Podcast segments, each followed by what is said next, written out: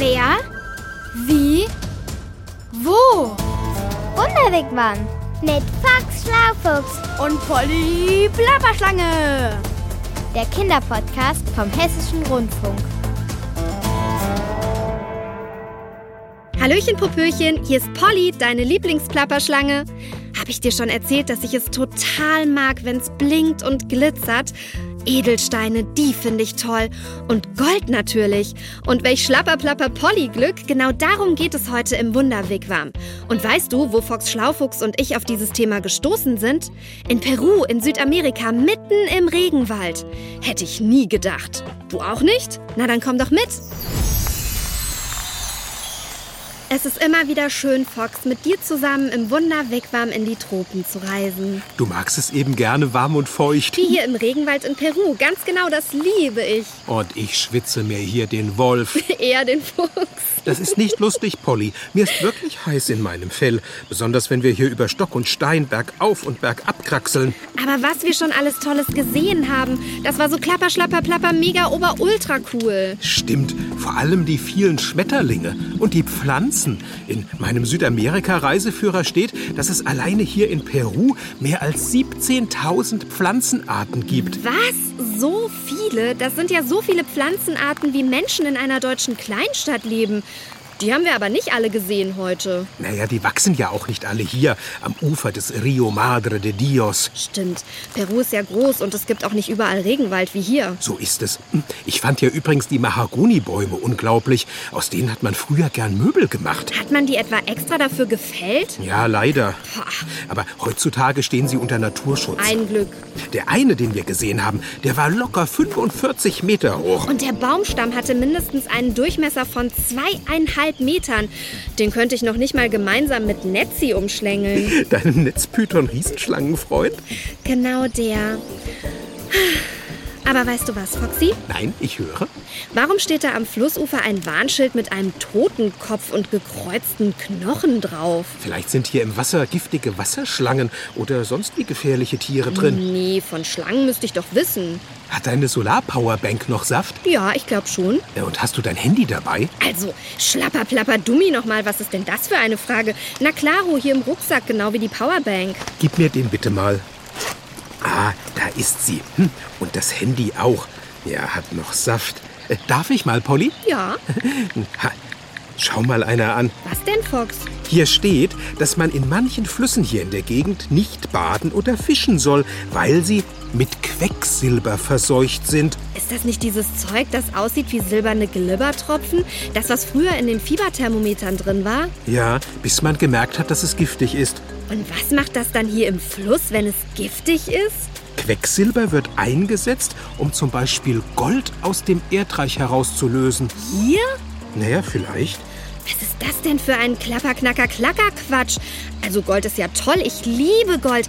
Aber deshalb vergiftet man doch keine Flüsse. Hier steht, das machen vor allem arme Menschen, die ohne Erlaubnis nach Gold suchen, weil denen die umweltfreundlicheren Verfahren zu teuer sind. Und so hoffen sie, am Gold auch etwas mitzuverdienen. Denn Gold ist auf der Welt nach wie vor sehr begehrt und wertvoll. Kann ich verstehen. Aber trotzdem ist das ein Oberschlapper-Plapper-Megaklopper und noch längst kein Grund, die Umwelt kaputt zu machen. Aber sag mal, Fox, warum ist Gold eigentlich so beliebt? Warte mal, hier ist auch ein Podcast angezeigt, der heißt Heiß begehrt. Warum ist Gold so wertvoll? Da hören wir uns die Antwort doch gleich mal an. Raus aus dem Wigwam. Also, es gibt ja die griechischen Sagen und da wird auch in einer Geschichte von dem König Midas erzählt. Er war zwar ein König, aber kein reicher König. Eines Tages hatte dieser König Midas einen Wunsch an die Götter frei und König Midas, der ja nicht sehr reich war, antwortete gleich, ich hab's. Ich wünsche mir, dass alles, was ich berühre, zu Gold wird. Und so geschah es auch. Dann ging er nach Hause, fasste sein Bett an. Es wurde zu Gold. Er jubelte. Dann ging er in den Speisesaal, berührte seinen Stuhl. Er wurde zu Gold. Dann wollte er sein Brot essen. Es wurde zu Gold. Er wollte seinen Wein trinken. Er wurde auch zu Gold. Da begriff er, wie dumm er gewesen war. Die Sage von König Midas macht klar, Gold ist nicht wirklich zu etwas Nütze. Es macht nicht satt, bewahrt nicht vor dem Verdursten und es wärmt auch nicht. Und doch, jeder will Gold haben. Ich fände es toll, wenn man so ein Haus hätte mit einem Keller und in diesem Keller stehen Schatztruhen mit allerlei Dingen. Aber immer wenn man was daraus nehmen will, ist immer ein neues Gold da. Ich wäre auch so gern wie König Midas, nur dass alles, was ich will, zu Gold wird. Nur was ich will. Zum Beispiel der Tisch, aber dann nicht mein Essen. Aber viel Gold zu haben wäre schon cool, dann wäre ich Milliardär. Ich fände es auch toll, wenn man wie Sterntaler in Gold überschüttet würde. In ganz vielen Märchen handelt es sich ja auch um Gold wie bei Frau Holle, wo die Marie dann ja mit Gold überschüttet wird. Und dann ist sie eben auch ganz reich. Gold ist ein Symbol der Macht und der Stärke. Und das kommt schon von der Antike her, weil Gold die Macht der Menschheit symbolisiert hat. Und wer Gold besaß, hat Macht besessen und hat Reichtum besessen. Das sagt die Leiterin des Deutschen Goldschmiedehauses in Hanau, Christiane Weber-Stöber. Deshalb ist Gold ja auch ein Material, was über lange Zeit, über die Jahrhunderte, nur den herrschenden und oberen Schichten vorbehalten war. Es gab ja ganz klare, wie es Kleiderordnungen gab, auch Schmuckordnungen, wer welche Schmuckstücke tragen durfte. Ja, es war nicht möglich, dass ein Bauernmädchen oder ähm, ein Bürger Gold getragen hat, sondern erstmal war das den Adligen und den hohen Ständen. Und früher natürlich noch den Fürsten und Königen vorbehalten. Und die hatten ja auch ihre Schatzkammern und ihre Schätze aus Gold und Silber und Metall. Das waren die Gegenstände, die einen Wert besessen haben. Für die alten Ägypter war Gold das Fleisch der Götter. Die Inka in Südamerika sahen in ihm den Schweiß der Sonne. Für die Inka hatte Gold einen ideellen Wert. Gold symbolisierte göttlichen Glanz und Ewigkeit. Die Inka schätzten es als Material für die Herstellung von Kultgegenständen. Und sie schienen Gold im Überfluss zu besitzen. Von diesem Gold träumten auch die spanischen Eroberer, als sie vor 500 Jahren nach Amerika kamen. Die sind dann in die indianischen Völkerstämme und haben dort wirklich auf unvorstellbare Weise gemordet wegen des Goldes. Also das Gold hat die Menschheit, wenn man so will, blind gemacht für vieles und hat sie berauscht. Immer wieder in der Geschichte verfielen die Menschen in einen Goldrausch. Vor 170 Jahren zum Beispiel wurde in einem Fluss in Kalifornien Gold gefunden. Wie ein Lauffeuer verbreitete sich die Nachricht und lockte Goldsucher aus der ganzen Welt nach Amerika. Viele Menschen in Europa, auch in Deutschland, waren damals arm.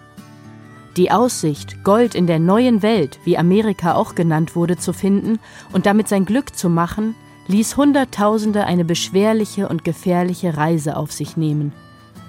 Doch die wenigsten von ihnen wurden reich, denn das Goldschürfen im Fluss ist eine mühevolle Arbeit.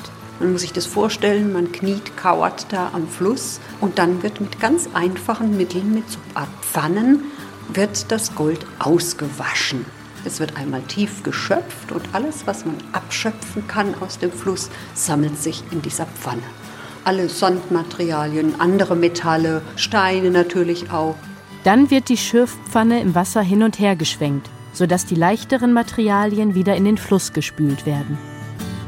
Und das Gold hat eine hohe Dichte, ist also schwer und es sammeln sich die winzigen Goldkörner, die aber nicht sehr groß sind, oft nur ein Fingernagel groß, wenn überhaupt so groß. Und wenn man auf Bilder sieht, wenn man in der Hand diese Schwämme aus dem Fluss hat und dann ist da ganz, ganz viel Sand und winzige Körnchen und Pünktchen glänzen und das ist Gold. Dennoch förderte der kalifornische Goldrausch Gold im Wert von über einer halben Milliarde Dollar zutage. Ein großer Teil davon ging aber kurz darauf wieder unter. 1857 sank nämlich der große Dampfer Central America. An Bord hatte er riesige Mengen Staatsgold, aber auch viele Goldsucher mit ihrer Ausbeute.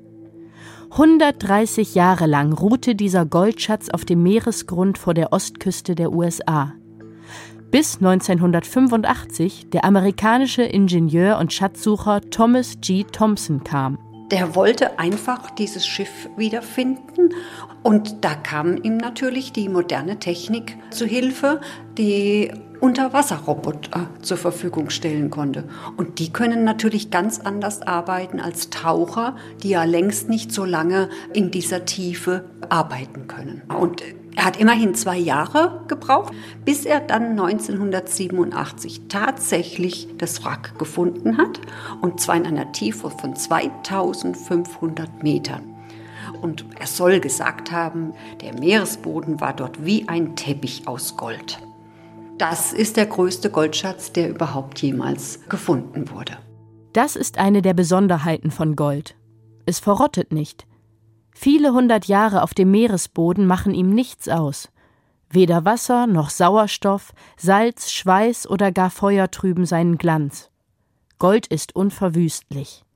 Kein Wunder also, dass Herrscher schon früh Machtsymbole wie Krone und Zepter aus Gold anfertigen ließen. Eine andere Besonderheit von Gold ist, dass es sehr elastisch und gut formbar ist, sagt Christiane Weber-Stöber. Wenn ich da jetzt einen dicken Draht habe und jetzt kann man aus einem Gramm Gold, das ist ja nicht viel, wenn man sich das vorstellt, kann man wirklich einen drei Kilometer langen Goldfaden ziehen. Und dann ist es ein hauchdünner Faden, mit dem man arbeiten kann. Und das ist wunderbar mit Gold zu machen, weil es relativ weich ist. Und je reiner das Gold ist, je weicher ist es. Deshalb muss man für einen Ring, der ja schon viel aushalten muss, wenn wir an den Ehering denken, der ja über Jahrzehnte halten soll, müssen andere Metalle beigesetzt werden, damit er überhaupt Festigkeit bekommt. Auch zum Vergolden eignet sich Gold hervorragend, weil es so elastisch ist. Man kann es zu einer hauchdünnen Folie plattwalzen und klopfen. Diese Folie wird dann zum Beispiel auf Holzrahmen, Engelsfiguren oder andere Gegenstände aufgetragen, sodass diese golden glänzen. Oder denken wir dran, manchmal, wenn wir Pralinen kaufen und die sind ganz besonders schön verziert und dann haben die oben auch so einen kleinen Goldpunkt drauf und dann ist das eben ein winziger Partikel Gold, der auf der Schokolade sitzt. Das ist dieses Blattgold, wie man sagt. Das ist hauchdünn. Es ist so hauchdünn. Diese Blättchen muss man aufpassen, wenn man die pustet und dann kann das auf dem Tisch sich äh, selbstständig machen. Gold ist also sehr elastisch. Es verrottet nicht. Es ist wahnsinnig schwer. Siebenmal schwerer als Marmor zum Beispiel. Und es ist ein prima Wärmeleiter. Gut die Hälfte des Goldes, nämlich 51 Prozent, wird zu Schmuck verarbeitet. Gold wird heute aber auch in der Elektronik verwendet, zum Beispiel als winzige Drähte oder Kontakte in Handys oder Computern. Und doch ist Gold selten und nur mit Mühe zu finden. Flüsse führen es zum Teil in ihrem Flussbett mit. Oder es findet sich in der Erdkruste und wird in Goldbergwerken abgebaut. So wie man Kohle abgebaut hat früher, wird eben Gold bis heute noch abgebaut. Und die größten Vorkommen sind in Afrika und in Australien, also weit weg von uns.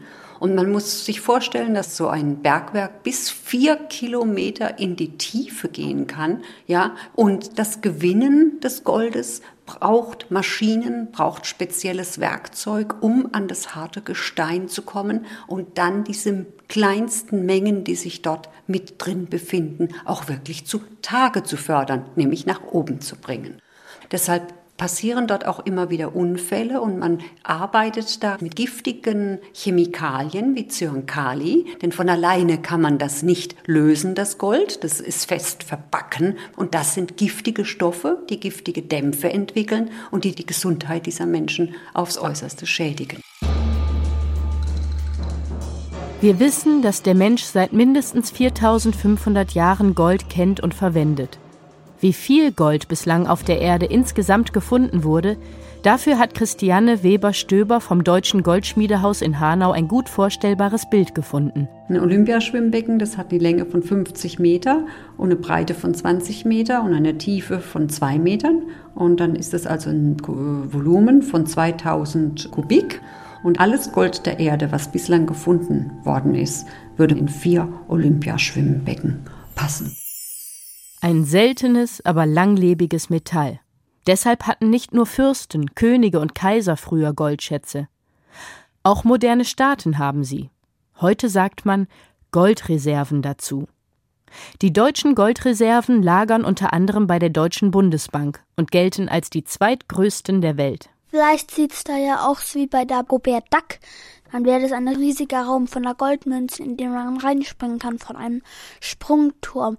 Aber ich glaube eigentlich eher, dass es in Tresoren ist und dass da so Säcke sind, also Säcke mit Goldmünzen drin und wahrscheinlich sehr, sehr viele Goldbarren. Als Goldmünzen lagert die Deutsche Bundesbank ihr Gold nicht, aber richtig, in Form von Barren.